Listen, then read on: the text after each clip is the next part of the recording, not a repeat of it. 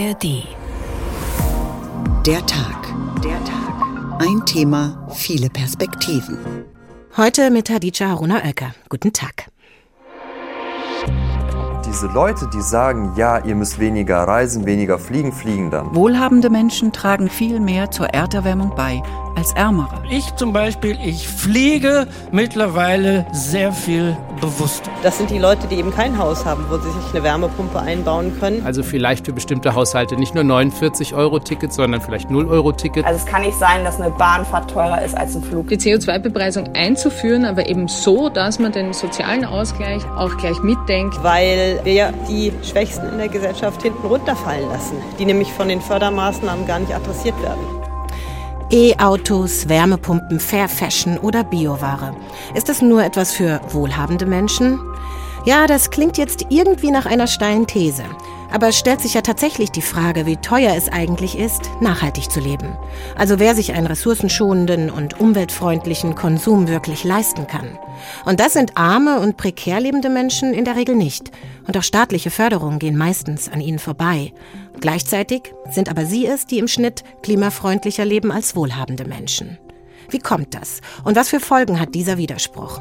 Es wird beispielsweise vor einem sozialen Unfrieden gewarnt, wenn eine Klimapolitik weiterhin auf Kosten der ärmeren Haushalte betrieben wird, während besser situierte an nachhaltigen Technologien verdienen, weil diese subventioniert werden. Sie hören es. Es gibt viele Meinungen und Vorstellungen darüber, wer nachhaltig leben kann und vor allem wie. Und darum ist die Frage, wie können Klimaschutz und soziale Gerechtigkeit Hand in Hand gehen? Und was bedeutet eine Nachhaltigkeit für alle überhaupt? Und genau darum geht es heute. Nachhaltig leben. Nur was für Reiche? So heißt unsere Sendung Der Tag ein Thema viele Perspektiven.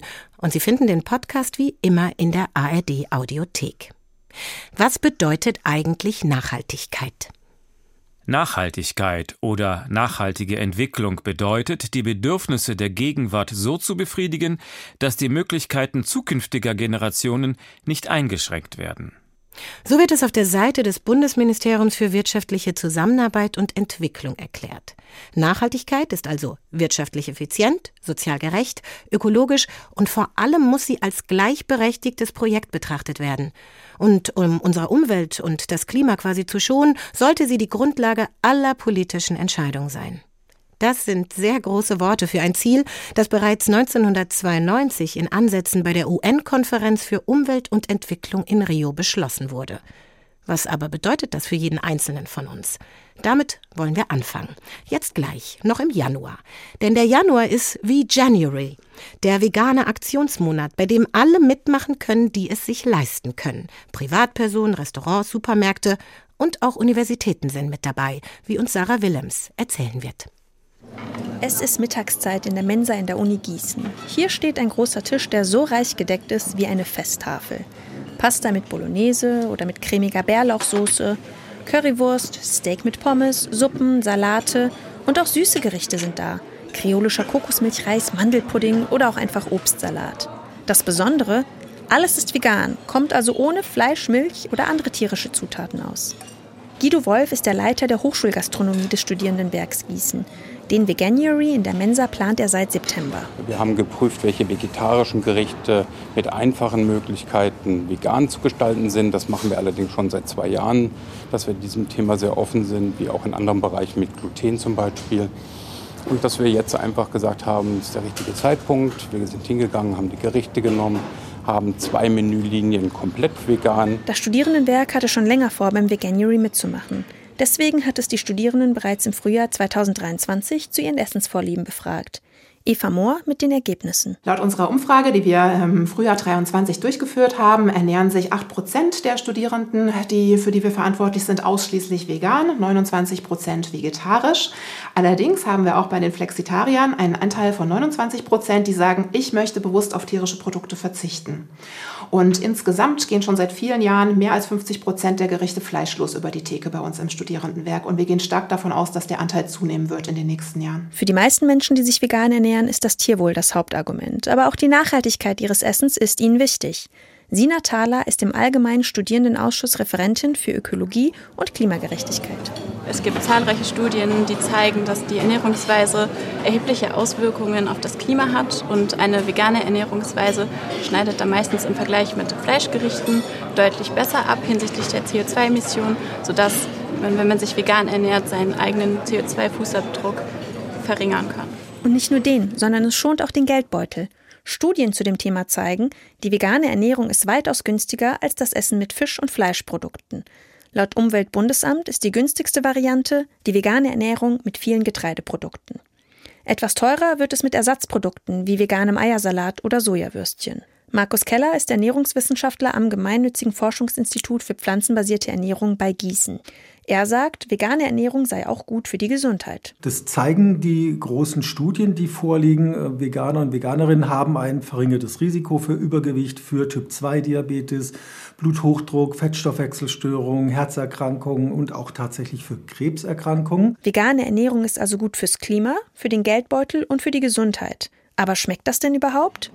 Den Studierenden in der Mensa schon. Sehr lecker. Ja, ist immer richtig gut. Mir schmeckt sehr gut, ja. Ja, ist sehr lecker. Wie ist es, wenn man versucht, nachhaltig und klimafreundlich zu leben? Das weiß Hanna Madlena. Sie ist Redakteurin beim Magazin Glamour. Dort schreibt sie über alles, was nichts mit Mode und Beauty zu tun hat. Das heißt über gesellschaftliche Themen. Frau Madlena, Sie haben einen sehr persönlichen und auch ehrlichen Text darüber geschrieben, dass Sie Ihren CO2-Fußabdruck möglichst klein halten wollen und Sie haben auch geschrieben, wie schwer das ist und auch teuer. Dabei sprechen Sie quasi von einer Unvereinbarkeit, an der sich eine ganze Generation abarbeitet. Warum ist es denn so schwer, nachhaltig zu leben? Also für mich persönlich ist das Problem äh, sehr oft einfach nur Zeit und Geld irgendwie. Die hängen ja bekanntermaßen miteinander zusammen. Und als ich angefangen habe, mich für Nachhaltigkeit zu interessieren, war ich, wie vielleicht auch viele andere, in der Uni und war eher ärmere Studentin ich war auf Protesten unterwegs und so, ähm, habe mich aber gleichzeitig irgendwie immer schlecht gefühlt, weil ich so richtig nachhaltig kann ich gar nicht leben. Weil statt Gurken vom Biobauern gab es bei mir eher importiertes Billiggemüse oder eben gar keins. Und wichtig wären ja auch so energieeffiziente technische Geräte und Ökostrom, doch als Studentin brauche ich da einfach überhaupt gar nicht anfangen. Okay, Sie haben sozusagen so eine Reise beschrieben, ja auch in Ihrem Text und in Ihrer Reflexion jetzt, also dass man sich quasi leisten muss, nachhaltig zu sein. Sie haben auch geschrieben, dass wenn Sie dann mal richtig Geld verdienen, dann ändern Sie das, dann ändern Sie Ihr Leben zu einem noch nachhaltigeren und nicht nur dem Wunsch danach. Können Sie sich leisten? Ja, also ja, das war immer der größte Traum in der Uni und jetzt arbeite ich da und ich habe mehr Geld, ähm, aber irgendwie hat dann die Inflation meinen Träumen so ein bisschen Strich durch die Rechnung gemacht. Äh, ich verdiene jetzt zwar mehr Geld, aber äh, die Gurke kostet auch mehr und meine Miete auch. Und außerdem habe ich auch einfach weniger Zeit. Also die Wichtigkeit von Zeit irgendwie und sich Zeit zu schaffen, habe ich letztes Jahr, ähm, hat mich da eine Freundin auch darauf aufmerksam gemacht, die eben noch studiert. Und die hat mich angerufen und mich gefragt, ob wir uns eben beim globalen Klimastreik treffen. Und ich war eben so, aber das ist ja mittags, also ich muss da arbeiten. Und dann hat sie einfach nur gesagt, ja, es ist ja auch ein Streik. Und ich war so, ja, irgendwie ist es klein und, und unwichtig, aber so dieser Moment hat mich eben mega umgehauen und hat mir so gezeigt, dass halt einfach diese Zeit auch unglaublich wichtig ist. Gleichzeitig mache ich, treffe ich aber schon auch nachhaltigere äh, Entscheidungen. Ich wohne in einer Großstadt und die Infrastruktur ist eigentlich ganz gut. Zu Hause auf dem Dorf bräuchte ich eben ein Auto, hier nicht. Und Secondhand-Läden sind in München ähm, auch viel häufiger. Und mein Gemüse bekomme ich jetzt auch von so einem tollen Startup hier in München, das Gemüse vom Supermarkt rettet. Also Sie machen sich viele Gedanken, das spürt man. Und ich habe so auch in der Vorarbeit zu dieser Sendung auch eigentlich gemerkt, es ist so ein waberndes, also so ein Hin und mhm. Her. Also so was kann ich machen? Dann diese Frage nach individueller Veränderung und auch der gesellschaftlichen, der politischen und so weiter. Aber mhm. vielleicht können Sie auch nochmal oder lassen Sie uns doch nochmal auf dieses Spannungsfeld schauen, das Sie auch beschrieben haben, nämlich so eine Art Erwartungsdruck. Also man will irgendwie nachhaltig sein, nachhaltiger leben, aber es gibt ja auch diejenigen, die das alles gar nicht so gut verstehen, was man da so betreibt. Wie würden Sie denn dieses Spannungsfeld beschreiben, in dem Sie da leben? Also es sind halt so herablassende Kommentare, die einfach auch unglaublich entmutigend sind, weil mit den wenigen finanziellen Mitteln und auch Zeit, die ich habe, versuche ich einfach so richtige Entscheidungen zu treffen und das wird dann irgendwie noch kritisiert und bei mir oft als rebellische Phase in Anführungsstrichen eingeordnet. Ähm, wenn dann wieder aufkommt, dass ich vegetarisch lebe und dass ja Wurst auch Fleisch ist. Und mhm. können Sie das? Mich, mich, mhm. mich nervt es auch, dass man sich unglaublich angreifbar macht, wenn man nachhaltig leben will und sich dafür ausspricht. Plötzlich darf man dann nie wieder in den Flieger steigen, weil man auf einer Klimademonstration war. Das ist absolut nicht förderlich in dieser Diskussion. Und man sieht diese Strategie aber immer wieder, vor allen Dingen in den sozialen Medien, um so den Diskurs in so eine bestimmte Richtung zu lenken. Also Sie würden es eher auch so als einen politischen Moment beschreiben dann. Also da wird es gar Ja. nicht mehr, da geht es gar nicht mehr um die Sache, sondern um was anderes? Ja, genau. Wie würden Sie das erklären? Was ist das für ein, ein politischer äh, Zwiespalt, den Sie da spüren? Ja, das ist ähm, dadurch, dass Klimaschutz ja eigentlich äh, kollektiv gestemmt werden sollte. Und diese ähm, Strategie, die man eben die die andere Seite, die sich nicht so für Klimaschutz interessiert, dann oft fährt, ist, dass es auf das Individuum abgetan wird und dass sich das Individuum nur um Klimaschutz kümmern muss. Und wenn man dann eben in den Flieger steigt, ist man plötzlich wieder äh, auf einer ganz anderen Seite, obwohl man ja längst schon sehr viel versucht, einfach nachhaltig zu leben. Und die Rahmenbedingungen es, es einem ein- einfach unglaublich schwer machen. Über diese Rahmenbedingungen werden wir in der Sendung auch noch sprechen. Sie versuchen ja ein Mittelmaß für sich und Ihr Leben zu finden. Wie gehen Sie denn da vor? Haben Sie eine Strategie? Also ich finde eben die, die wichtigste Aufgabe des Individuums ist es einfach zu versuchen, nachhaltig zu leben, soweit wie eben die Rahmenbedingungen es erlauben und gleichzeitig eben so Energie zu bündeln, wo es besonders wichtig ist, weil wie gesagt, Klimaschutz muss eben kollektiv gestemmt werden. Und ich mache, was ich kann und ich verlange aber von der Regierung eben auch, dass sie tun, was sie können, so einen strukturellen Wandel voranzutreiben, indem ich dann überhaupt nachhaltige Entscheidungen treffen kann. Sie fordern also sozusagen eine Basis, auf der Sie ein nachhaltiges Leben führen können. Und haben Sie auch eine Strategie, wie Sie mit der Kritik oder stereotypen Phrasen umgehen, wenn es um Ihre Haltung geht? Also da habe ich lang entweder gar nichts gesagt oder ich bin sofort wütend geworden und in die Offensive gegangen. Und beides hatte irgendwie keine so gute Konsequenzen, da man so halt einfach keine Debatte führen kann. Aber ich war einfach so wütend. Und jetzt versuche ich häufiger in so eine kollektive Verantwortung für den Klimaschutz zu betonen und die Kritik von mir und eben Einzelpersonen wegzuführen, weil darum geht's ja nicht, dass ich oder einzelne Personen was machen, sondern eben wir alle. Vielen Dank. Das war Hanna Madlena über ihre Versuche, nachhaltig zu leben. Hamburg, 8.30 Uhr. Wieder mal Regen. Perfekter Halt fürs Haar. Drei Wettertaft. Zwischenstopp München. Es ist ziemlich windig. Perfekter Sitz. Drei Wettertaft. Weiterflug nach Rom. Die Sonne brennt. Perfekter Schutz. Drei Wettertaft. Ihre Frisur ist geschützt. Jederzeit. Bei jedem Wetter. Drei Wettertaft. Als Haarspray, Haarlack und jetzt neu als Pump and Spray. Auch zum Nachfüllen in der Vorratsflasche. Von Schwarzkopf. Erinnern Sie sich noch an diese Werbung? Pump and Spray. Bei dieser Werbung von 1989 kann man das FCKW quasi noch aus der Spraydose strömen hören, das erst übrigens 1991 verboten wurde, nachdem es über Jahre die Ozonschicht geschädigt hat. Von Nachhaltigkeit, mit der wir uns heute bei der Tag ein Thema viele Perspektiven beschäftigen, war damals also noch wenig die Rede. Nachhaltig leben. Nur was für Reiche? Haben wir diese Folge getitelt. Und was ist dran an dieser Frage, die sich auch unter dem Stichwort Klimagerechtigkeit verhandeln lässt? In jedem Fall ist sie politisch und moralisch viel diskutiert, wie uns Heike Liesmann nun erklären wird. Große Häuser, Flugreisen, deutlich mehr Konsum. Wohlhabende Menschen tragen laut dem jüngst erschienenen Bericht der Organisation Oxfam viel mehr zur Erderwärmung bei als ärmere. Auf Deutschland geblickt heißt das, 15 mal mehr verursachte das reichste eine Prozent der Bevölkerung an klimaschädlichen Gasen pro Kopf und Jahr als jemand aus der ärmeren Hälfte. Und zu der zählen viele junge Menschen, die noch in Ausbildung sind. Wut ist da auf jeden Fall auch mit dabei, vor allem was die reicheren Leute angeht. Sagt Germann aus Dreieich bei Frankfurt am Main. Er ist 19 und bringt es so auf den Punkt. Dass wir junge Leute, die quasi jetzt die Schule machen, ich arbeite so, ich habe einen Nebenjob Und das Geld reicht einfach nicht aus, um mal für ein Wochenende oder sowas kurz nach Berlin oder so zu verreisen. Und auf der anderen Seite sind diese Leute, die sagen, ja, ihr müsst weniger reisen, weniger fliegen, fliegen dann. German verursacht wahrscheinlich zwischen 5 bis 8 Tonnen CO2 pro Jahr. Ein reicher Mensch kommt leicht auf über 80 Tonnen, weil man es sich halt leisten kann. Fürs Klima wäre übrigens eine Tonne okay, so viel wie Menschen in Afrika im Schnitt mit ihrem Lebensstil verursachen.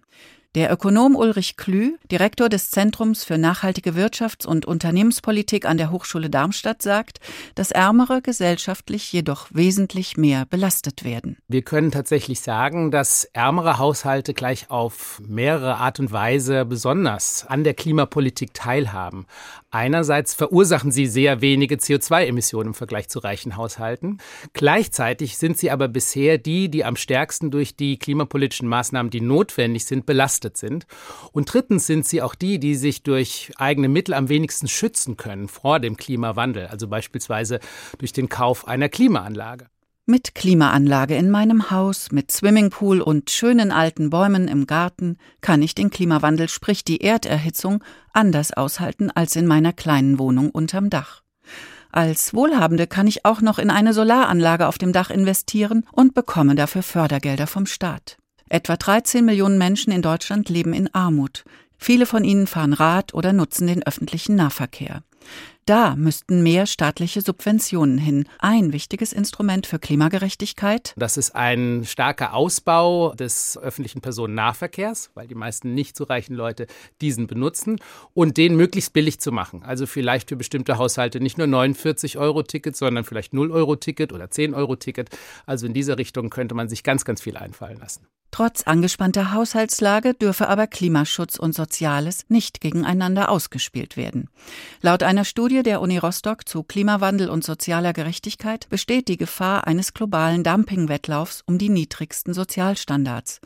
Gleichzeitig befürchten die Wissenschaftler, dass Sozialpolitik nur noch möglich scheint, Zitat, durch kostenarme, unzureichende Klimapolitik.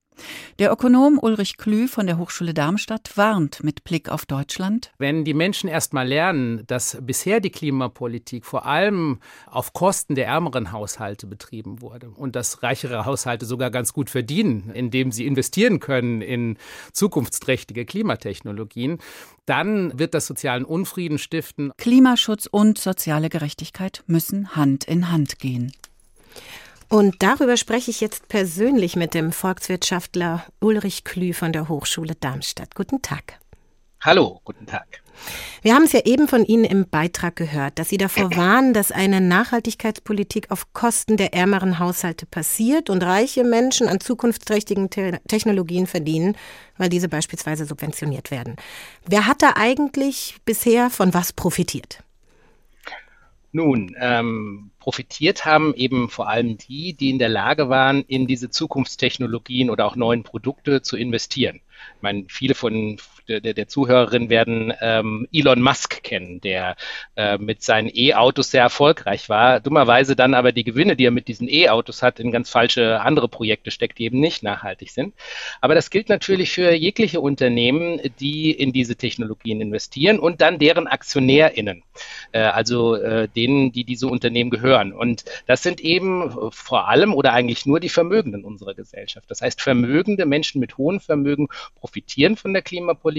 Menschen, die kein Vermögen haben, niedrigere Einkommen haben, die profitieren nicht. Im Gegenteil, äh, die tragen sogar hohe Lasten. Äh, und äh, ganz interessant, vielleicht sollte das auch noch erwähnt werden, das, was wir bisher erreicht haben in der Klimapolitik, also die Reduktion von klimaschädlichen Gasen, die, die, die es schon gab, das haben fast alles die ärmeren Haushalte gemacht, ähm, indem sie höhere Energiekosten bezahlt haben und ähnliche Anpassungslasten getragen. Ich möchte den Punkt noch mal kurz vertiefen. Ist ja ein interessanter Punkt, dass Sie sagen, reichere Menschen haben von der Klimapolitik profitiert, aber eben von der Klimapolitik, aber haben sozusagen zur, äh, zur Klimakrise, zur Reduktion nichts beigetragen. Das heißt, das nachhaltige, das echte nachhaltige Leben leben andere, ärmere. Menschen? Das kann man so sagen. Das ist auch eine Frage des Framing. Ähm, mhm. Also was verstehen wir unter nachhaltig? Wir verstehen sehr stark bestimmte Konsummuster, das berühmte Lastenrad, das E-Auto äh, etc. Vielleicht im Grünen wohnen, das ist auch noch so ein bisschen angesehen als nachhaltig. Ähm, tatsächlich äh, leben die Menschen, die wenig Einkommen haben, wenig Vermögen haben, schon ziemlich nachhaltig. Man kann das zuspitzen, indem man beispielsweise sich mal anschaut, was passieren würde, wenn alle Menschen so wenig CO2 emittieren würden wie die untere Hälfte der deutschen Bevölkerung, was das Einkommen angeht. Dann wären wir schon bei den Klimazielen 2030. Das heißt, diese Menschen haben schon einen großen Weg äh, vollzogen, den die anderen noch gehen müssen. Und die anderen sind eben eigentlich die Vermögenden. Man kann sogar auch äh, sehen, wenn man sich Studien anschaut, dass die besonders Vermögenden äh, den Ausstoß an klimaschädlichen Gasen sogar noch erhöht haben in den letzten Jahren. Äh, das ist nämlich nicht besser geworden bei denen, sondern nochmal deutlich schlechter. Das ist dahingehend interessant, wenn man jetzt fragen würde, an wem orientiert man sich quasi, um wirklich nachhaltig zu leben? Das hieße, man müsste reichen Menschen sagen, sie sollten sich an dem Lebensstand von ärmeren Menschen orientieren, wenn ich sie richtig verstehe. Wir haben jetzt aber ja getitelt die These, ob Nachhaltigkeit nur etwas für reiche Menschen ist, also sie sie sich leisten können. Und das ist ja nochmal ein anderer Aspekt, als dass sie davon profitieren. Was sagen Sie denn dazu? Also wenn man das Thema Nachhaltigkeit richtig angeht, dann ist diese Aussage falsch. Nachhaltigkeit ist nicht nur wirklich etwas für Reiche. Äh, Im Prinzip gibt es keinen Konflikt zwischen einer ökologisch nachhaltigen Gesellschaft und einer sozial gerechten Gesellschaft. Im Gegenteil, wenn wir das mit der ökologischen Nachhaltigkeit nicht hinbekommen, wird unsere Gesellschaft tatsächlich immer ungerechter werden. Äh, nur eine konsequente Umwelt- und Klimapolitik kann tatsächlich gewährleisten, dass wir in eine sozial gerechte Gesellschaft kommen. Warum ist es so? Nun, wenn wir uns Umwelt- und Klima Schäden anschauen, dann belasten die vor allem ärmere Haushalte. Das beginnt damit, äh, dass die Feinstaubbelastung an den Straßen besonders hoch ist, an denen ärmere Menschen wohnen. Und die leiden darunter, werden krank. Also Umweltbelastung führt auch zu sozialen Belastungen. Ähm, und das endet dann damit, dass eben die Reichen unserer Gesellschaft viel bessere Möglichkeiten haben, sich vor Umwelt- und Klimaschäden äh, zu schützen. Also das sind, äh, sind tatsächlich eine Menge Beispiele, die man anführen kann, um zu zeigen, nein, richtige Klima- und Umweltpolitik ist eine sozial gerechte Politik. Wenn ich noch einen Moment bekomme. Ja. Das Problem ist, dass ähm, wir bisher das Thema erstens falsch angehen und, wie ich schon erwähnt habe, falsch framen. Warum gehen wir es falsch an? Weil wir in Deutschland viel mehr Gewicht auf die soziale Komponente der Nachhaltigkeit legen würden. Das Klimageld, das eben schon mal angedeutet wurde, das kann dabei nur der Anfang sein. Wir müssten eigentlich diese Nachhaltigkeitstransformation, wie man das nennt, ganz stark ausrichten auf die ärmere Bevölkerung. Ihr auch zeigen, dass die starken Schultern unserer Gesellschaft bereit sind, die Hauptlast zu tragen. Beispielsweise indem sie eine Vermögensabgabe leisten oder indem sie auf bestimmte Konsummuster wie Privatjachten, Privatjets oder auch erste Klasse Flüge verzichten. Und vom Framing her um nochmal zu Ihrem Punkt zu kommen, müssen wir alle etwas verzichten. Ja, die, die Vermögenden könnten sich durchaus auch ein Beispiel nehmen an den Konsummustern der ärmeren Menschen, beispielsweise wenn es um die Nutzung von bestimmten Verkehrsmitteln geht. Ähm, es ist ja nicht nur so, dass von den Subventionen für E-Autos Herr Musk profitiert hat, sondern auch die KonsumentInnen, die sich diese teuren E-Autos, diese schicken, aber auch viel zu dicken E-Autos gekauft haben. Und äh, das ist sicherlich nicht nachhaltig, obwohl es oft als nachhaltig geframed wird, so ein E-Auto zu haben. Was Sie jetzt beschreiben, ist für mich, das unterfällt unter das Stichwort Umverteilung in einem gewissen Maße.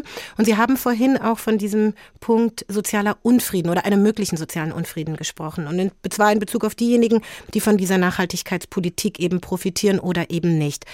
Beobachten Sie dahingehend schon einen Unfrieden und Spannungen? Ist es schon aufgefallen?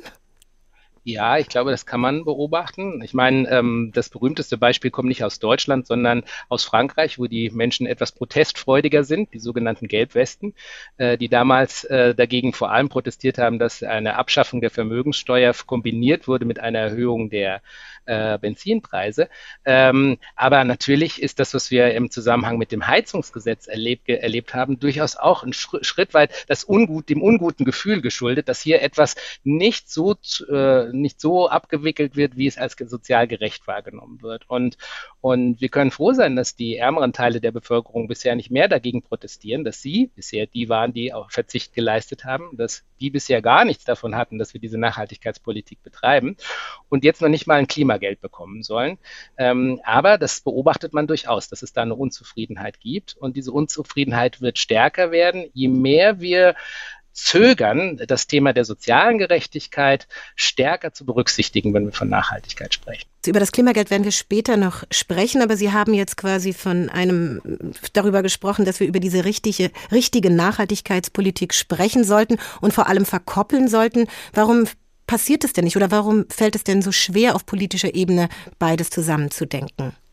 Nun, ich bin kein Politikwissenschaftler, ähm, aber das ist tatsächlich eine Sache, die die Umweltbewegung schon sehr lange nicht so richtig macht. Die, die Umweltpolitik tatsächlich auch als eine Gerechtigkeitspolitik anzugehen.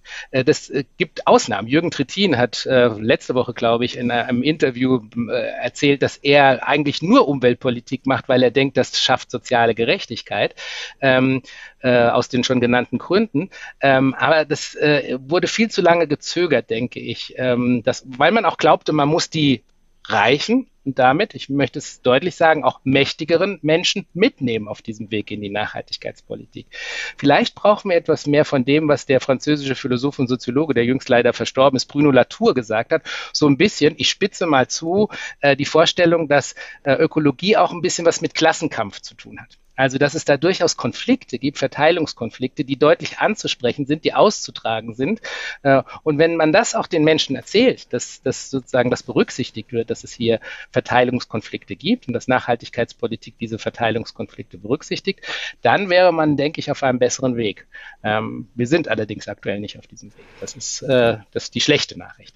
Sie sprechen ja als Ökonom und Sie sprechen jetzt aber von Klassenkampf, deswegen muss ich jetzt einfach auch diese Frage stellen, wie lässt Karl Marx war auch Ökonom, wenn ich kurz ja, okay, das darf, stimmt. und der hat den, der hat ja, den Begriff geprägt. Ja, das stimmt, aber ich finde es interessant, wenn Sie jetzt nochmal koppeln könnten, wie man denn aus einer reicheren Perspektive, aus einer äh, ökonomischen Perspektive diesen sozialpolitischen Aspekt in einer besseren Geschichte erzählen könnte, dass mehr Menschen mitmachen wollen. Ja, ähm, das äh, kann einerseits mit ganz konkreten Maßnahmen passieren, die sind oft auch besser. Ähm, gutes Beispiel ist eben, dass wir uns viel leichter tun sollten, den öffentlichen Personennahverkehr ähm, deutlich auszubauen, besser zu machen und billiger zu machen, für, zumindest für ähm, Menschen, die nicht so viel Geld haben. Ähm, man kann durchaus auch ähm, an den Konsummustern ansetzen. Ist ja nicht falsch, was gesagt wurde, dass ähm, eine gesunde Ernährung nicht unbedingt eine teurere Ernährung äh, sein muss das äh, ist auch in einem neuen Papier, das die Bundesregierung gerade verabschiedet hat, oder im letzten Jahr verabschiedet hat, zu der Frage, wie kommt das zusammen, sehr betont. Dabei, damit kann man aber nicht stehen bleiben. Das ist der Punkt. Man muss dann auch ein bisschen gucken, dass echte Ressourcen dahinter stecken. Das wird nicht billig, diese Nachhaltigkeitstransformation. Das wird Geld kosten. Und da, glaube ich, sind dann tatsächlich Instrumente wie eine Vermögensteuer wichtig, zumindest in der Debatte, damit man klar macht, wir, wir stehlen uns nicht um die Frage herum, wie die, wie die starken Schultern, wie die breiten Schultern unserer Gesellschaft mittragen an äh, den Lasten, die durchaus auch entstehen werden, wenn wir konsequent äh, Nachhaltigkeitspolitik betreiben. Vielen Dank. Das war Ulrich Klü über eine gerechte Nachhaltigkeitspolitik. Nachhaltig leben, nur was für Reiche. So heißt unsere Sendung Der Tag ein Thema viele Perspektiven. Und gerade eben haben wir übers Klimageld gesprochen. Und in Deutschland scheint es damit nun nichts zu werden. Ganz anders in Österreich, wie uns Judith Kösters berichtet. Österreich ist in Sachen Klimageld bzw. Klimabonus, wie die Zahlung dort heißt, längst weiter als Deutschland. 2022 wurde es eingeführt, erklärt Österreichs Umweltministerin Leonore Gewessler hier im Interview mit dem Bayerischen Rundfunk. Letztes Jahr bekamen die Bürger pro Kopf zwischen 110 und 220 Euro ausgezahlt. Nach vielen, vielen Jahren, in denen in Österreich nur über die CO2-Bepreisung geredet wurde, ist es gelungen, in diesem System die CO2-Bepreisung einzuführen, aber eben so, dass man den sozialen Ausgleich, den finanziellen Ausgleich auch gleich mitdenkt und eine Steuerungswirkung hat zum Klimaschutz. Und genau darum ist es uns gegangen. Ganz konkret, wer in einer kleinen Wohnung lebt, wenig Auto fährt und nur alle paar Jahre eine Flugreise macht, der bekommt durchs Klimageld am Ende mehr Geld zurück, als er durch die CO2-Aufschläge beim Heizen, Tanken und Fliegen indirekt eingezahlt hat. Wer aufwendiger wohnt, mehr reist und überhaupt mehr konsumiert, zahlt dagegen mehr ein, als er zurückbekommt. Zwar hat sich die deutsche Ampelkoalition in ihrem Koalitionsvertrag explizit geeinigt, ein Klimageld einführen zu wollen, hat die CO2-Einnahmen aber dann bisher doch anderweitig ausgegeben. Sehr problematisch, findet die Wirtschaftswissenschaftlerin Veronika Grimm, Mitglied im Wirtschaftssachverständigenrat der Bundesregierung, also eine der fünf sogenannten Wirtschaftsweisen. Ja, ich glaube, das Klimageld ist essentiell, um überhaupt in die Richtung zu kommen, dass die Klimapolitik Akzeptanz findet weil ähm, wir ja aktuell mit vielen Fördermaßnahmen versuchen, den Klimaschutz voranzubringen, aber eben die Schwächsten in der Gesellschaft hinten runterfallen lassen, die nämlich von den Fördermaßnahmen gar nicht adressiert werden. Das sind die Leute, die eben kein Haus haben, wo sie sich eine Wärmepumpe einbauen können und die eben auch von der Förderung der Unternehmen und den Entlastungszahlen nicht profitieren, weil sie überhaupt keine Aktien halten zum Beispiel. Für den Ausstoß von CO2 zahlen, das tun wir als Bürgerinnen und Bürger dagegen auch in Deutschland alle längst. Über 13 Milliarden Euro hat der Staat im vergangenen Jahr durch das Versteigern von CO2-Zertifikaten und durch die CO2-Steuer eingenommen.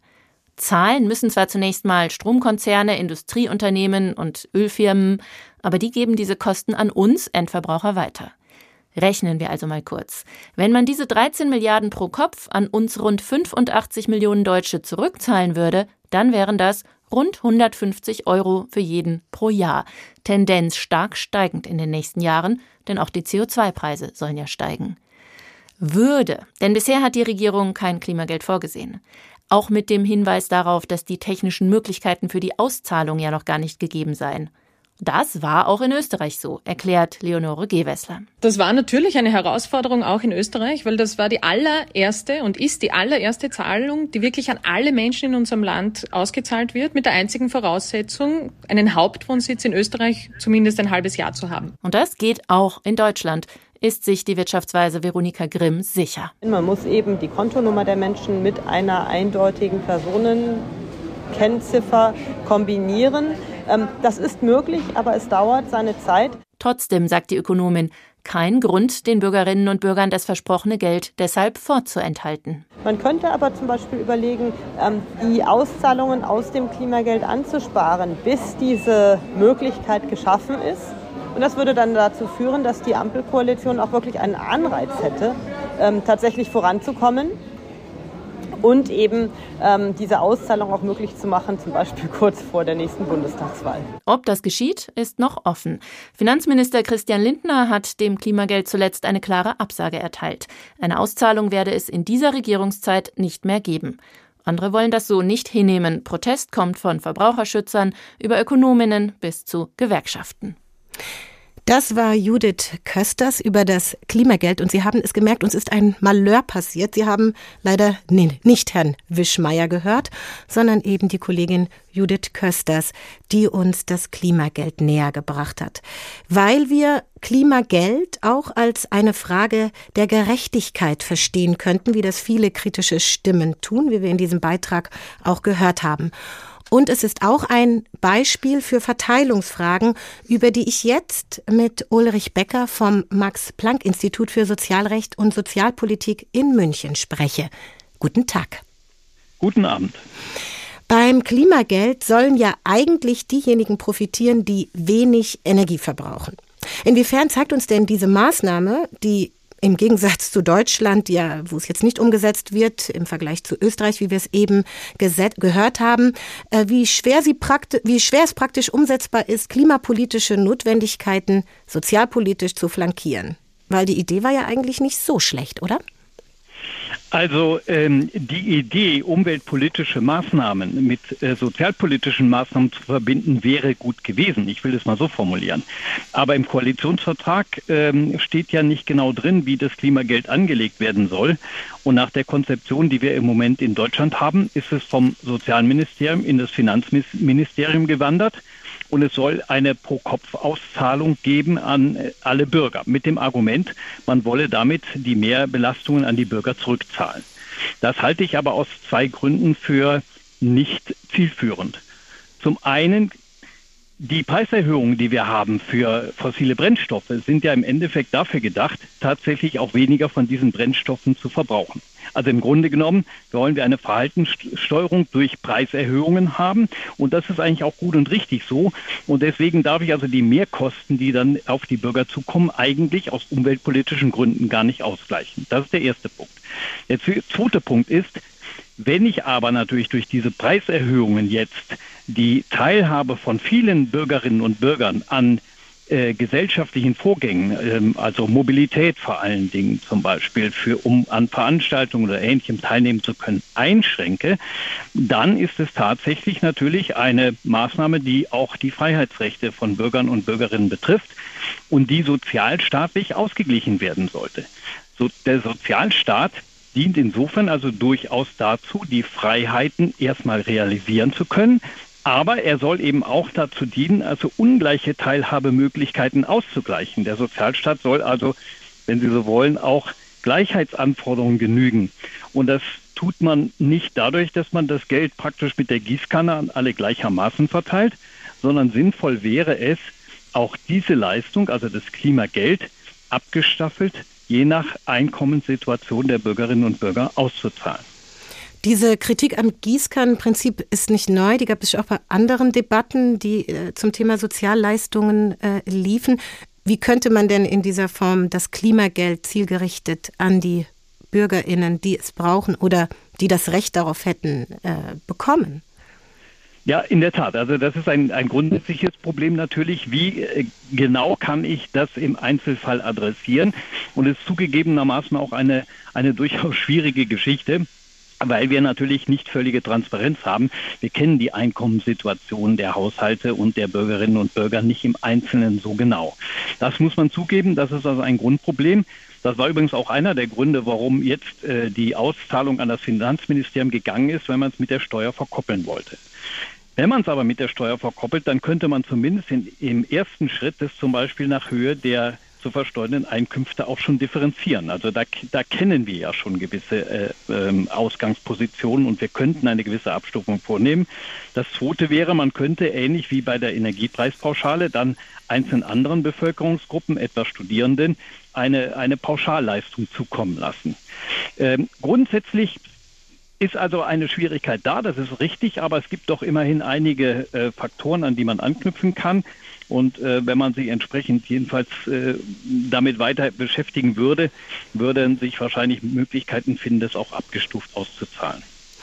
Ich würde äh, jetzt gerne mit Ihnen anknüpfen an das Vorgespräch mit äh, Herrn Klü über das Thema Kopplung Umweltstaat und Sozialstaat sprechen. Sie haben nämlich ein Stichwort äh, gebracht in den Texten, die ich von Ihnen gelesen habe, und das ist das Stichwort Klimasozialpolitik. Können Sie kurz erklären erstmal, was das ist? Also mit Klimasozialpolitik verstehe ich eben, dass der Sozialstaat ganz gezielt eingesetzt werden soll, um das, was wir umweltpolitisch tun müssen, zu flankieren. Also ähm, sozusagen die Sozialpolitik auch auf diese ökologische Transformation hin auszurichten. Das halte ich für eine wichtige Erweiterung der Sozialpolitik, die wir bis jetzt so nicht haben. Also quasi, weil es darum geht, diese sozialen Folgen von beispielsweise ungenügendem Klimaschutzanstrengungen abzufedern, aber eben auch für klimapolitische Maßnahmen zu sorgen. Es geht ja dabei auch um Rechtsfragen, weil es dabei auch um Beschlüsse beispielsweise des Bundesverfassungsgerichts geht. Ähm, welche, äh, welche rechtlichen Grundlagen hat der Staat, hat Deutschland denn eigentlich, um diese gerechte Verteilung, die Sie uns jetzt erklärt haben, eben auch in der Praxis umzusetzen? Also ähm, ich glaube, das Wichtigste, ehrlich gesagt, bei diesem äh, Ökosozialstaat ist erstmal, dass man tatsächlich die einzelnen umweltpolitischen Maßnahmen entsprechend sozialpolitisch wirklich flankieren will. Das heißt, dass man sich auf diese sozialstaatliche, äh, auf diesen sozialstaatlichen Hintergrund einstellt. Ähm, das ist, das ist wirklich erstmal der allerwichtigste Ausgangspunkt. Denn im Grunde genommen hält das Bundesverfassungsgericht dem Gesetzgeber einen relativ weiten Spielraum offen, wenn der Gesetzgeber also Zahlungen leisten will. Und das ist gerade jetzt eben auch bei dem Energiepreis, bei der Energiepreispauschale noch einmal bestätigt worden, hat der Gesetzgeber einen weiten Spielraum.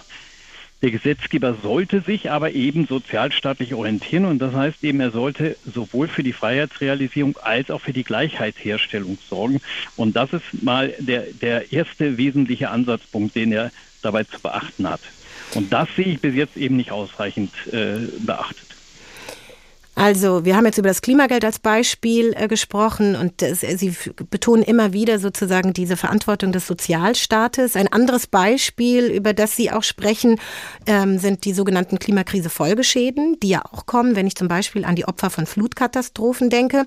Und in einem Text, den Sie geschrieben haben, sagen Sie, dass es nicht sinnvoll wäre, Klimaschutzkosten, also beispielsweise bei Flutkatastrophen, nur in den bestehenden äh, Sozialleistungssystemen einzuschauen speisen.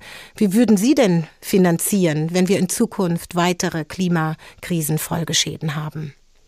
Also für die für die Folgeschäden von Naturkatastrophen, das heißt jetzt, dass wir ganz konkrete wohin sehen bei den Überflutungen, da ist in der Tat der Vorschlag der, wir haben da bis jetzt ja keine richtigen äh, Sozialleistungssysteme überhaupt. Da ist der Vorschlag der, es zumindest in soweit möglich durch eine Pflichtversicherung einmal äh, grundsätzlich abzudecken. Das heißt, Vorsorge zu betreiben. Und zwar Vorsorge durch diejenigen, die durch diese Katastrophen getroffen werden können. Das ist keine Sozialversicherung, äh, die mir da vorschwebt, sondern das ist, und das ist auch ein Vorschlag, der übrigens schon äh, länger auf dem Tisch liegt, der ist also nicht neu. Der Vorschlag ist eben eine private Pflichtversicherung einzuführen. Das ist erst im letzten Jahr nochmal diskutiert worden. Es ist verfassungs- und europarechtlich zulässig. Das ist, glaube ich, mittlerweile klar geworden. Aber äh, die Regierung möchte es nicht tun, sondern möchte eher auf die Freiheit der der äh, Eigentümer setzen. Und nun führt das zu der eigentümlichen Situation aber, dass wenn dann die Eigentümer betroffen sind, letztendlich doch die Haushalte einspringen, teilweise mit Milliardenbeiträgen versuchen, diese, diese Folgen auszugleichen. Und das wiederum ist eigentlich, wenn Sie so wollen, eine gewisse, in gewisser Weise eine Sozialleistung, die aber gar nicht als Sozialleistung übrigens ausgeflaggt wird. Die ist also, äh, das sind Beihilfen, Katastrophenbeihilfen, die als Sozialleistung gar nicht offiziell ausgeflaggt werden. Und in der Sache handelt es sich um Entschädigungszahlungen, bei denen dann also praktisch alle Steuerzahler äh, im Endeffekt die Lasten tragen müssen obwohl die Eigentümer sich dagegen versichern können. Und wenn ich noch ein letztes Beispiel zum Thema Verteilungsfragen äh, zwischen der großen Spanne Arm und Reich und wer sozusagen von einer Nachhaltigkeitspolitik profitiert schauen könnte, wäre das das Thema Mobilität, was Sie vorhin kurz angesprochen haben. Sie sagen ja, dass das ebenfalls die Aufgabe des Staates ist. Und äh, denken wir da an Investitionen im Personennahverkehr oder Maßnahmen wie das 9-Euro-Ticket, jetzt Deutschland-Ticket. Wie würde denn dahingehend eine nachhaltige Klimasozialpolitik, wie Sie sie jetzt beschrieben haben, aussehen? Der Staat ist natürlich dazu aufgerufen, die grundlegenden Voraussetzungen, die man für eine Teilhabe an gesellschaftlichen Vorgängen benötigt, bereitzustellen. Das äh, tut er ja auch tatsächlich, dadurch, dass er die entsprechende Infrastruktur schafft. Und dann muss er nachher dafür sorgen, dass auch allen Bürgerinnen und Bürgern ein Zugang zu dieser Infrastruktur offen steht. Und wenn das eben die Ärmeren in besonderem Maße trifft, dann muss man eben an dieser Stelle ganz gezielt ausgleichen. Vielen Dank. Das war Ulrich Becker vom Max-Planck-Institut über Verteilungsfragen und Nachhaltigkeit. Nachhaltig leben, nur was für Reiche? So haben wir heute bei der Tag ein Thema viele Perspektiven getitelt. Aus guten Gründen. Hören Sie selbst. Ich zum Beispiel, ich fliege mittlerweile sehr viel bewusster. Ja, und das tut mir total gut. Das kann ich nur empfehlen. Ich bin neulich geflogen von Köln bis äh, rüber nach Düsseldorf. Ja, und zwar ganz bewusst, weil es kaum eine Strecke gibt, bei der weniger Kerosin verbraucht wird. Ja. Erstmal nachdenken und dann lachen, ne? Ja, aber als ich dann da war, da habe ich ganz bewusst zu mir gesagt, Johann, zurück fährst du aber schön mit dem Taxi. Ne? Das geht wahrscheinlich sogar noch schneller, ja? Das war der Comedian Johann König, nicht wenig sarkastisch über eine ernste Frage, die sich viele Menschen stellen, nämlich wie sie nachhaltig leben oder sich klimafreundlich fortbewegen können. Und darüber hat sich auch mein Tagkollege Thorsten Schweinhardt Gedanken gemacht. Endlich die Ölheizung gegen eine klimafreundliche Heizanlage austauschen, das Haus energieeffizient dämmen oder eine Solaranlage auf dem Dach installieren. All das sind Musterbeispiele für Nachhaltigkeit. Gleichzeitig, machen wir uns nichts vor, sind diese Projekte in den meisten Fällen erstmal teuer. Subventionen hin oder her. Es gibt genug Menschen in Deutschland, die sich diese Art von Nachhaltigkeit schlicht nicht leisten können. Auch außerhalb unserer vier Wände wird das mit der Nachhaltigkeit weder einfacher noch günstiger. Nachhaltige Mobilität würde zum Beispiel bedeuten, öffentliche Verkehrsmittel nutzen, vorzugsweise Bahn fahren. Ein sinnvoll geplantes, gut gepflegtes Bahnnetz könnte das effektive, klimaschonende und preisgünstige Verkehrsmittel der Zukunft sein. Könnte.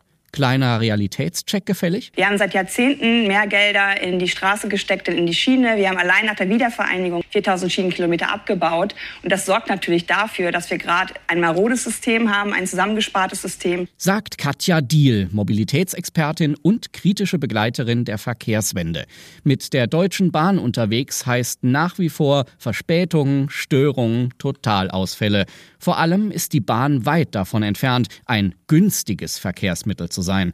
Ist es da ein Wunder, dass viele Menschen sich dadurch gezwungen fühlen, doch wieder aufs Auto zu setzen oder sogar auf den Klimakiller Flugzeug? Also es kann nicht sein, dass eine Bahnfahrt teurer ist als ein Flug. Doch in vielen Fällen ist es so. Eine aktuelle Greenpeace-Studie belegt, in Deutschland sind Bahnreisen im Durchschnitt etwa 50 Prozent teurer als eine vergleichbare Flugreise. Europaweit ist Bahnfahren im Schnitt sogar doppelt bis viermal so teuer. Also doch lieber ein halbwegs nachhaltiges E-Auto anschaffen? Auch die so sehr gehypten E-Autos gehen noch immer ganz schön ins Geld. Da passt ein gebrauchter Benziner viel besser in ein kleines Budget. Und hier gilt leider meistens, je billiger und älter, desto klimaschädlicher.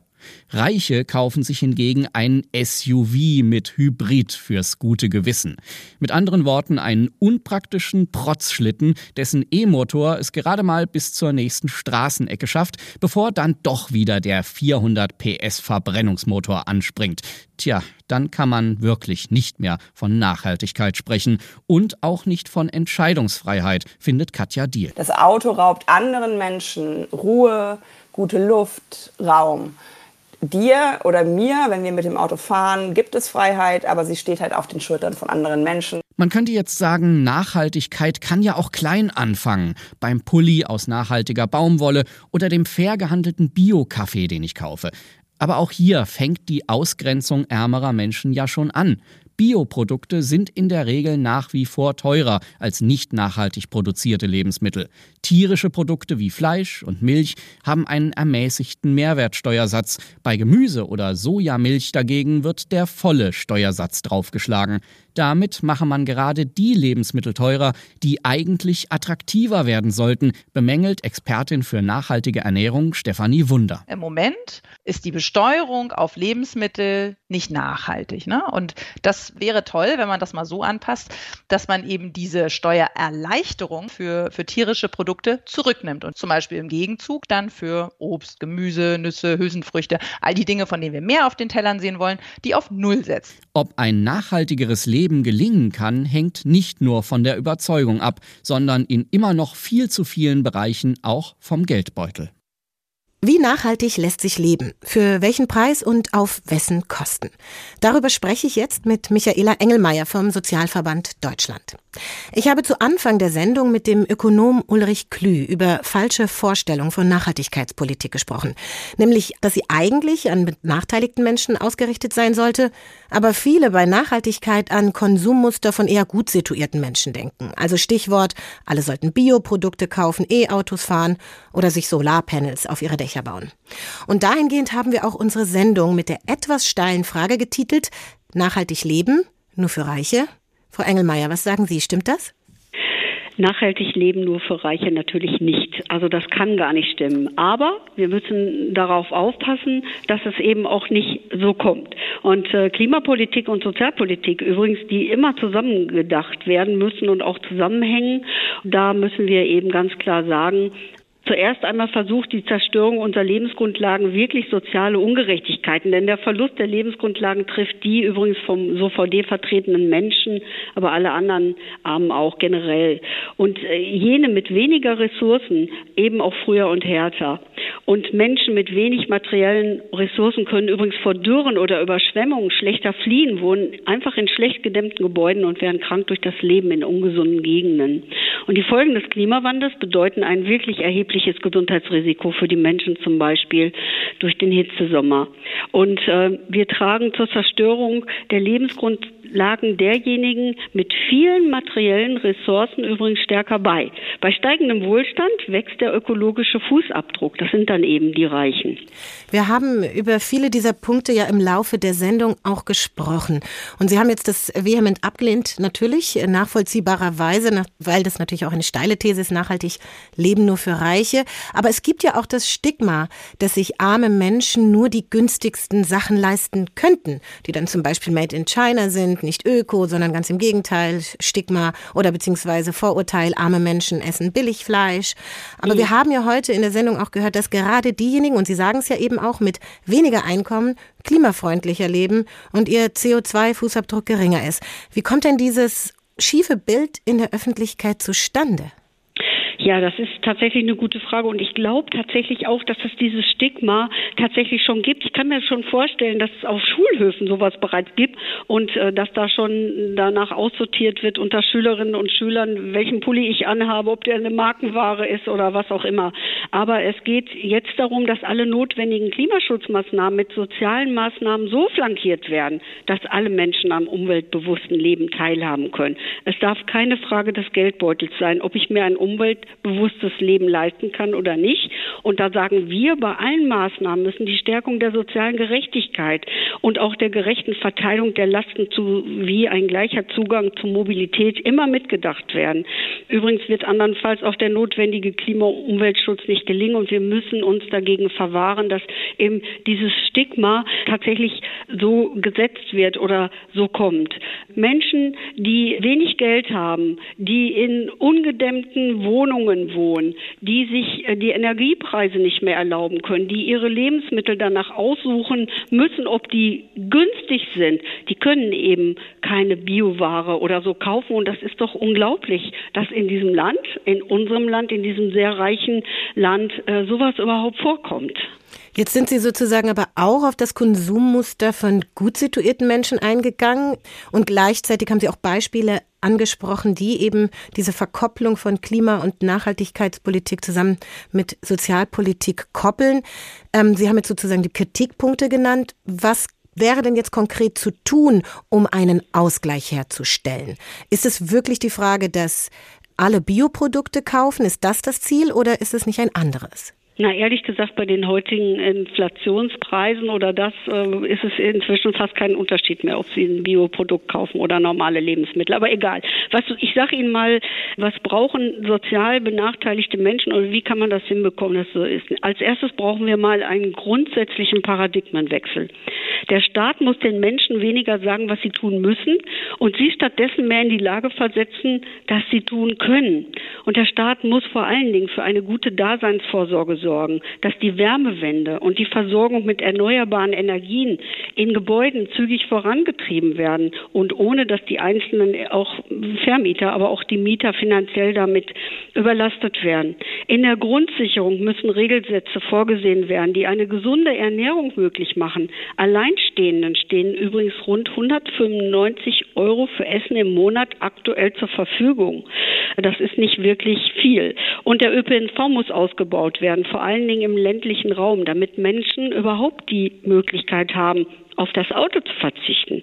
Und gemeinschaftliche Lösungen wie zum Beispiel ein kommunales Wärmenetz oder ein guter ÖPNV sollte individuellen Lösungen wirklich vorgezogen werden. Für diese gemeinschaftliche Lösung sollten die Einnahmen zum Beispiel aus dem CO2-Preis vorrangig verwendet werden. Wenn dazu noch ergänzend Klimageld zur Akzeptanzsteigerung des steigenden CO2-Preises geschaffen werden, dann allerdings auch nur sozial gestaffelt, damit es gezielt denen zugutekommt, die es wirklich brauchen. Man hört, Ihre Liste ist lang und äh, durchdacht. Wir haben vorhin Katja Diel, die Autorin auch vom Buch Autokorrektur, sehr kritisch gehört über die fehlenden Möglichkeiten des öffentlichen Nahverkehrs. Sie koppeln jetzt alles sehr konkret an die Sozialpolitik. Und im Endeffekt könnte man ja fragen, wo hakt es da?